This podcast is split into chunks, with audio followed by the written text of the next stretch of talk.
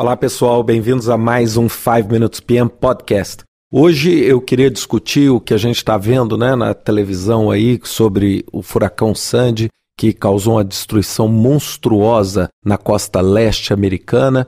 E, óbvio, né, nesse momento, quando acontece um dano, um prejuízo, não só às vidas, mas um prejuízo financeiro, um prejuízo estrutural dessa magnitude, é, todo mundo começa a fazer algumas perguntas e começa a ter algumas preocupações. É, poxa, se a gente sabia alguns dias antes o, o que, que podia ser feito de melhor, é, o que, que a gente podia aprender. E eu, óbvio, né, sentado assistindo a notícia, vendo na internet as notícias, a gente começa a tentar voltar na base do que, que é o risco. É, a base do risco é a incerteza. E a incerteza não só quanto à existência do risco, mas também quanto ao tamanho do impacto do risco. Então, o que aconteceu foi o que a gente chama de catástrofe. E o que é uma catástrofe? É um evento com uma probabilidade muito pequena e com um impacto arrasador.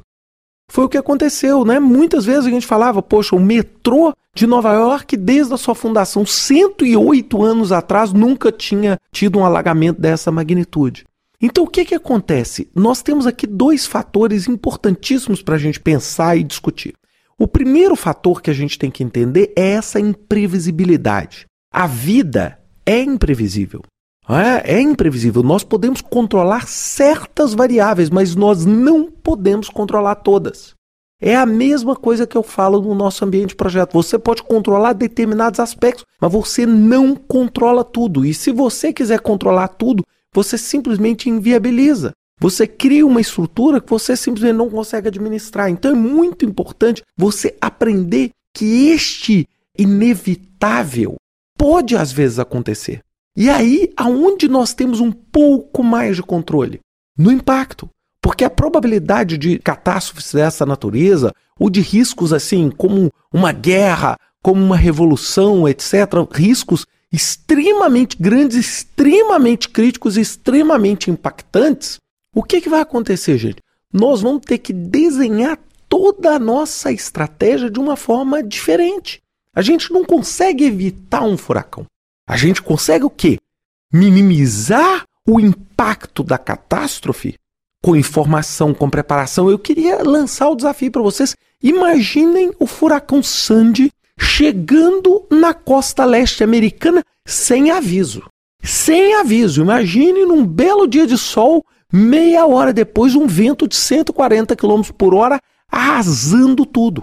Então nós temos que ver que o impacto do que a gente viu mesmo diante de toda a tragédia, solidarizando com a tragédia, já é um impacto minimizado. Significa que ao longo da história nós evoluímos, nós conseguimos perceber antes, nós conseguimos fazer determinadas preparações. Claro, claro, o dano é incalculável, mas é menor do que se esse furacão tivesse chegado sem nenhum aviso. E o que, que vale agora? Agora eu entro na terceira dimensão, é o problema. O que, que é o problema? É quando o risco se torna fato. Vamos imaginar que o furacão Sandy tivesse tomado um outro caminho, seguido para o mar, fortemente para o mar e se dissipado no mar. Bem, aquele risco teria existido, não é? Mas o que? Ele não teria se transformado num problema. Agora, qual a situação hoje em Nova York e nas outras Nova Jersey em Boston, qual é o problema agora? O problema agora é administrar o problema. É como nós conseguimos implementar projetos rápido para podermos restaurar minimamente a normalidade, para que a vida dentro da cidade comece a se tornar uma vida um pouco mais normal. E como é que a gente faz isso? Isso é um outro projeto, com um outro escopo. E esse projeto nasceu de quê? De um risco que se tornou verdade. Então eu queria fazer essa, essa discussão aqui nesse podcast para provocar, porque quando a gente olha as notícias, a gente olha assim, poxa, não tinha como ser evitado, poxa, não tinha jeito de ser feito isso. É claro, isso vai gerar um monte de aprendizados para futuros, mas já existe uma evolução, já existe uma evolução. É, até eu vendo, na hora que eu estava vendo as imagens e vendo é, os comentários, eu falando assim, né? Nesses momentos a gente se sente pequeno demais.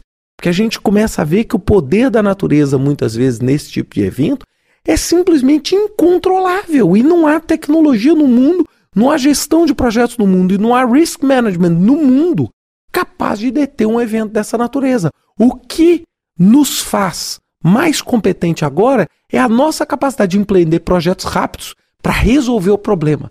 É, vamos dizer, colocar o curativo onde ele tem que ser colocado e mover rapidamente para frente no sentido da recuperação.